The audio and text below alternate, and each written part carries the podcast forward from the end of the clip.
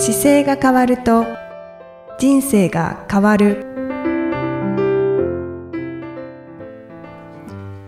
こんにちは。姿勢治療科の中野孝明です。この番組では体の姿勢と生きる姿勢より豊かに人生を生きるための姿勢力についてお話しさせていただきます。今回もいきさんよろしくお願いします。こんにちは、はい。いきみえです。よろしくお願いいたします。よろしくお願いします。さて、中野先生、はい。今回は、はい。えートライアスロンはい。のお話をしてくださるんですよね。はいそうなんです久しぶりにあのトライアスロンを再開しようっていう話になってはい。えー、まだ大会はエントリーしてないんですけどはい。ちょっと一旦練習をしに行こうよって言ってですね、うんあのー前、2018年にアイアンマンのコペンハーゲンをまあ、完走したんですけど、その時のメンバーと一緒に、あのー沖縄のはい。ココーチのところに練習に行ったというのが最近の話で、はい。そのコーチの方ははい前もお世話になった方なんですか、そうなんです。あの、一番初めに、えっ、と、2014年にトライアスロンを出ようっていうことになって、アイアンマンをエントリーをしたメンバーが、はい。えーいまして、そのメンバーが、あの、ところで練習を誰に教わるんだっていう話になって、あで、一生懸命誰に教わるといいんだろうって探しながら探してたどり着いたコーチです。あーそうなんですはい。ね。もともとお知り合いだったとかではなくて、あの、ではなくて調べたら、どうも、沖縄で教わることができるらしいっていうのが分かってきて、で、千葉さんという方がいて、で、はい。アイアン、当時、アイアンマンっていう競技を、まあ、狙うプロがいたんですよ。はい。あの、まあ、千葉さんのチームの中に。で、最もそのロングっていう、トライアスロンの中にも、ショート、ミドル、ロングっていう、まあ、長さによって変わるんですけど、アイアンマンってこう、ロングって言われていて、はい。とにかく長いレースなんですけど、そうのんロングの選手でも、すごい、日本一強い女性の方がいて、その方を抱えてるチームだったんですね。で、その場所というか、方を見つけてきて、で、そこにですね、突然電話をしてくれた方がいまして、チームのメンバーで。はい。で、こういう今、あの、ま、アイアンマンをえトライアスロンやってないメンバーが集まりました。で、まだ泳げない人も数名います。で、アイアンマンを12月にエントリーしているので完走したいと思います。お指導お願いできますかっていうはい。流れで。それ何ヶ月前に連絡したんですか、えーね12月の大会だったんですけど、アイアンマン時代は。はい。連絡してるので多分ね、3月ぐらいだと思います。あー2月か3月にに連絡していただいて、はい初合宿が多分4月ぐらいなんですよ。はい。はい。で、4月にみんなで集まって、そこからスタートした記憶があるんで、ええええなんか、結構短期間ですよねだ。から4月から、えーと実際の12月までは、えーと残り8ヶ月ぐらいしかないので、その間で作り込んで、アイアンマン完走に持ち込んだっていう、すごいコーチがいます。うわー、すごい。で、そのご夫婦なんですよ、千葉さんって、お二人で、はいお二人とも、あの、生粋のトライアスリートで、もう、トライアスロンの競技の中でお二人も出会われて、で、日本から、あの、世界に羽ばたく選手をやっぱり作っていきたいっていう思いで、はい。じゃあトライアスロンを教える学校をやんなきゃいけないっていうことで、日本列島こうある中で、じゃあ一年中練習できるのはどこなんだろうって考えられたんですよ。で、はいトライアスロンってその自転車をやっぱり180キロ乗ったりするんで、自転車が走れてう、んで、泳げて、はい。で、もうもちろん走るもあるんですけど、その3競技を1年通じてできる場所はどこだっていうので、沖縄を選ばれたんですよ。ええじゃあもともとは違うところに住んでいて、そうです。愛知県にお住まいあったんですけどね。で、で沖縄に、あの、じゃあ開業しようということで沖縄で開業され始めて、僕お会いしてる時はやっぱ多分数年、開業されてまだ数年ぐらいだと思います。ああ、そうなんですね。で、当時はアイアンマンに出るまでにはトライアスロンエントリーしてからだいたい3年から4年かけてアイアンマンに出るっていうのが常識だったんで、はい。3、4年かけて、まあ、短い距離からスタートしながら行きます、行きますよっていう中で教えてたのが、まあ千葉さんもその連絡いただいて、とりあえず、あの、一回来てくださいって言って受けてくれたんですよね。あで、まあ、10人でこうエントリーして、はいで、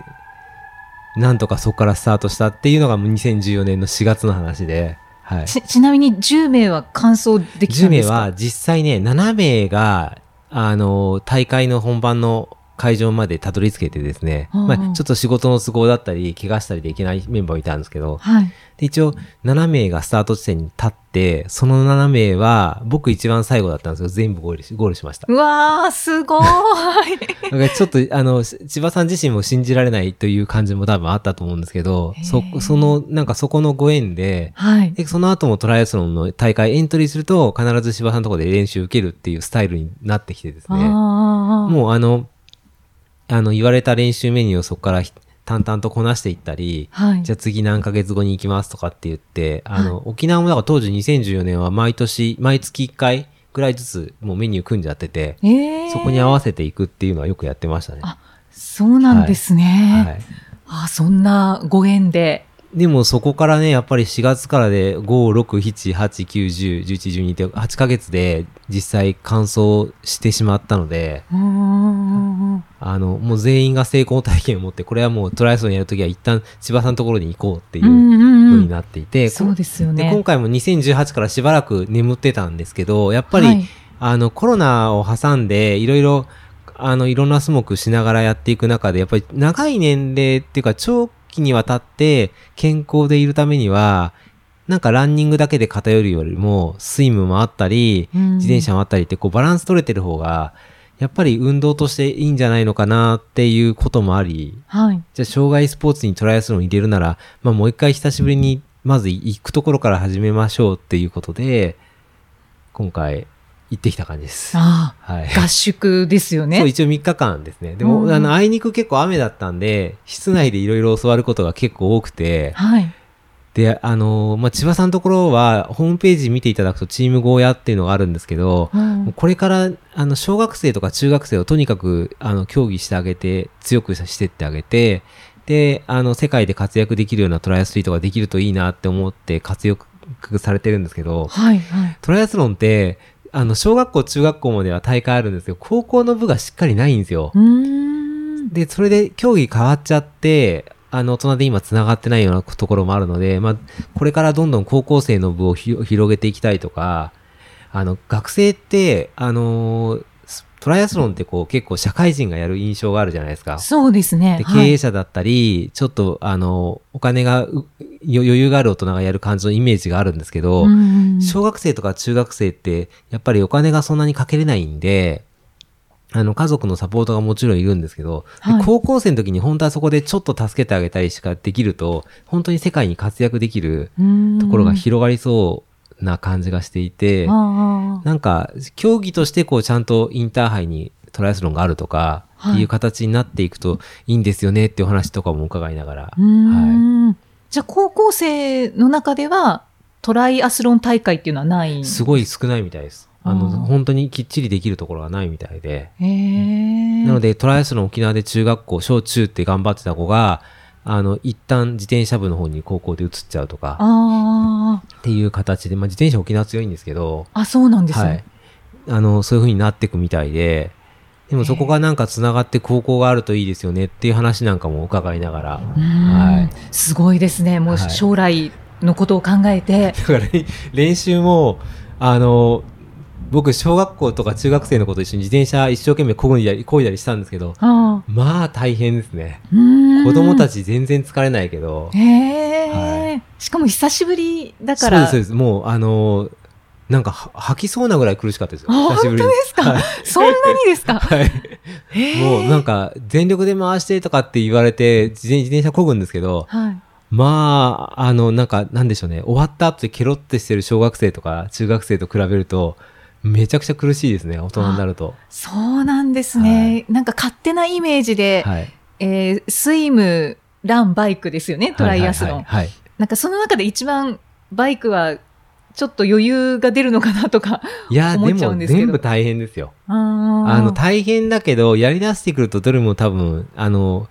なんだろう。どれも、や、いやあの、奥が深いので、ななんか水泳なんかでも今回教わってて、あ、なんか全然前に進んでなかったんだっていうような、あのー今回は3人で行ったので、4人で行こうとしたらちょっと1人来れなくなっちゃって3人だったんで、結構丁寧に教わったんですけど、うんその水泳で手伸ばしてからこう水をキャッチする瞬間の動作とかが、はい。またあの千葉さんも進化しててですね僕2014年とか18年の時には、なかったメソッドがいっぱいあって、へえ。一個は劇的に変わってるのは、あの iPhone を使って撮影するんですけど、うん水の中で iPhone 撮るんですよ。まあ確かに撮れるよなと思いながら、はい。あの全部カバー外してパッて撮ってくれて、泳いでる姿はスローで中で撮られるんで、あの、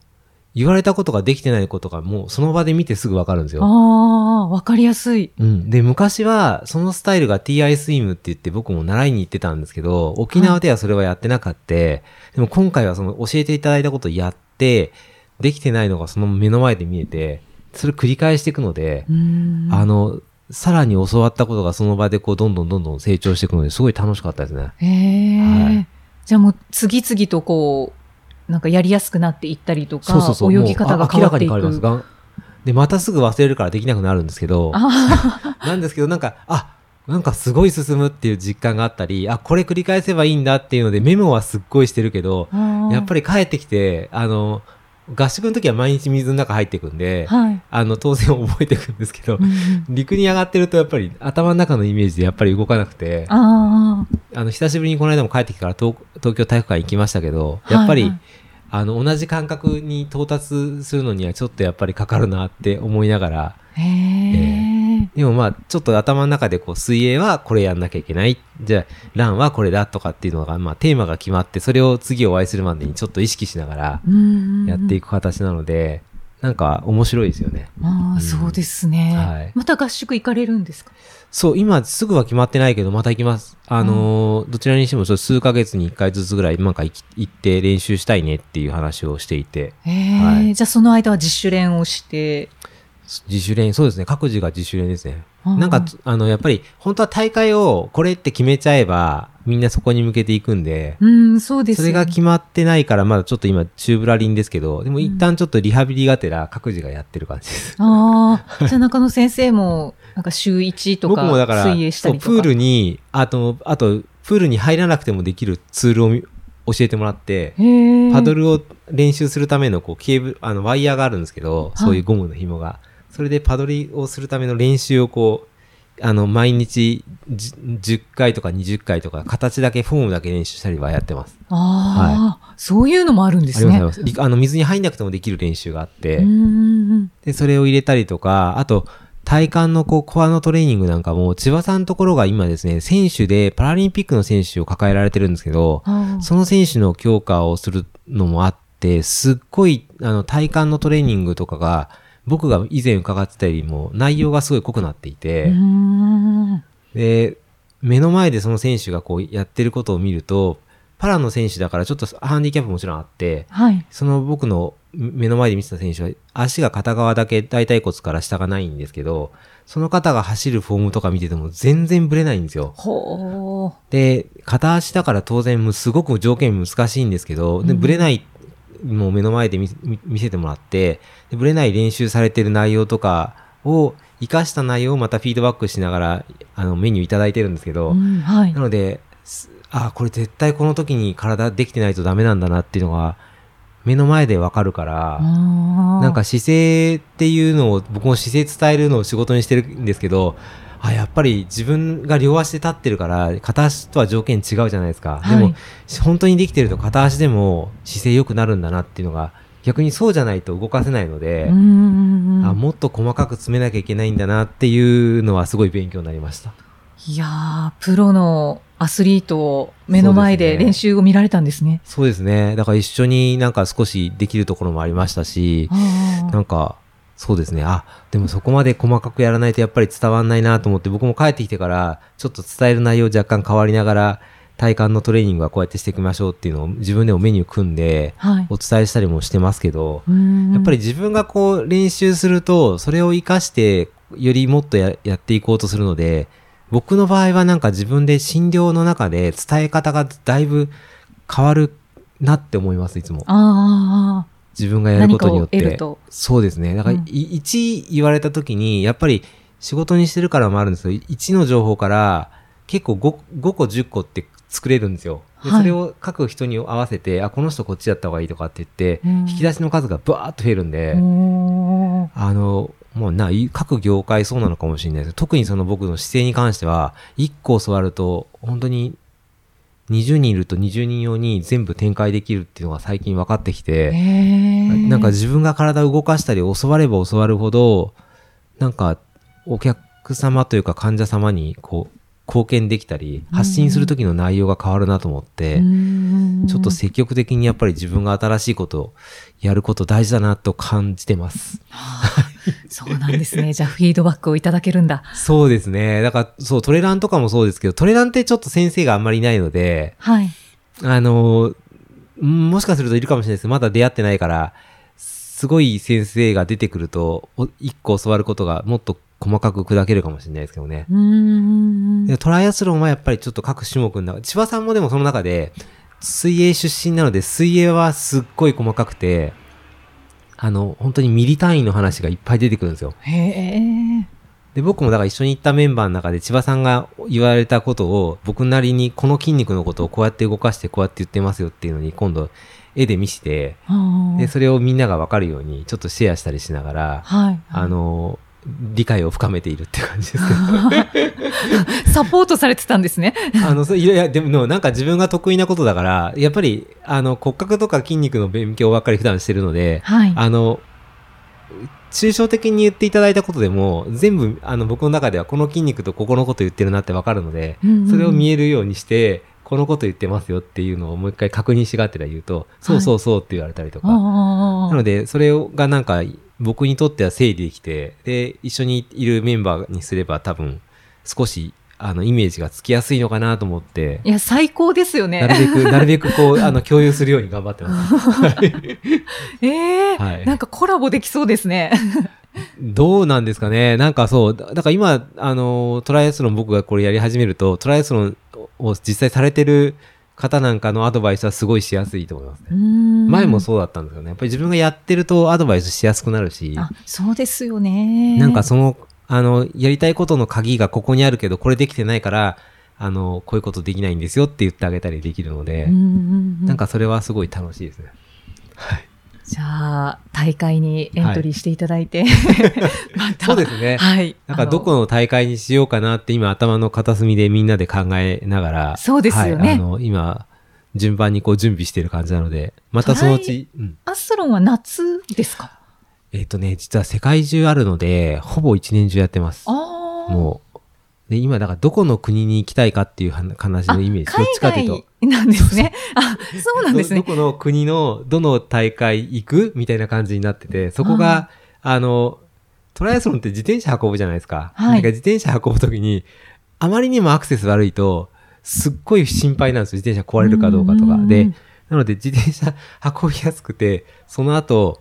なんかその現地のそばで美味しいものが食べれそうで、はい。なんか楽しそうな場所どこだろうねっていうのでみんながどこにするって悩んでる感じ。ああ、そうですよね。やっぱりはい観光とかもしたいですよね。そうそう。あの、なんかそこもあって、せっかく行くから、行ったからにはなんかつここ美味しいよねとか見てみたいよねとか、うんこの海綺麗だよねとかっていう、なんかその楽しみに引っ掛けて一緒にはい練習するようなところがあるんで、うんうん今どこに出出たいっていうのをみんなで、あ、それから出てる人にいい大会ってありますかって聞きつつ、みんなで調整しましょうみたいな。楽しみですね。やっぱり楽しみ作っとかないと動けないので、そうですよね。うん、なので、なんかそういう、目の前にこう、どういう人参をぶら下げるかのを検討してます。はいちなみに沖縄合宿でははい何か美味しいものは食べられましたあか、そうそう、あの、アグー豚をいただいて、アグー豚って、あの、ひらがなで書くアグー豚うん。をいただいたんですけど、はい。アグー豚ってひらがなとカタカナで血統が違うみたいっていうか、純粋な沖縄にずっといる豚はひらがなでアグーなんですよ。うーん。あの、掛け合わさっちゃってくると、カタカナのアグーになるんですけど、ひらがなのアグー豚っていうのが沖縄にずっといる在来品種で、はいはい。それをいただいたんですけど、すっごい美味しかったです。はあ。そのひらがなのアグー豚はやっぱり少ないんですか？あの、少ないみたいですよ。ああ、じゃあ貴重ですね。貴重で、あと匂いが全く臭みがないから、あの、生で実は食べれるんですよとかって言いながら、本当に軽く、あの、湯通しして食べるとか、生で食べられるんですうんっか、て言ってました。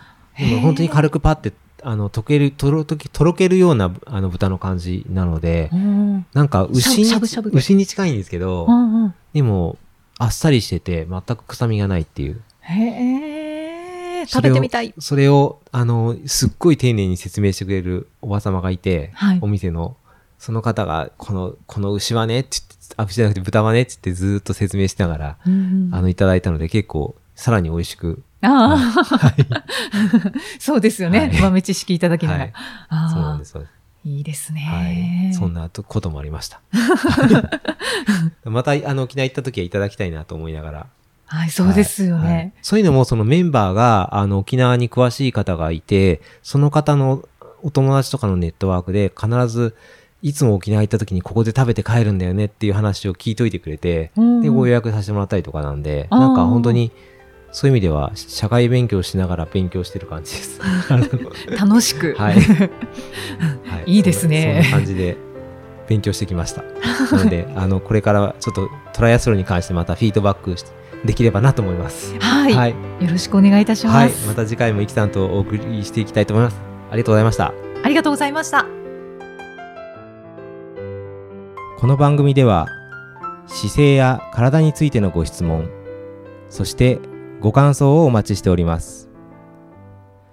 ご質問とともに年齢体重身長性別をご記入の上中野生態東京青山のホームページにありますお問い合わせフォームからお送りください。体を見直す時間は人生を見直す時間である。姿勢治療科の中野孝明でした。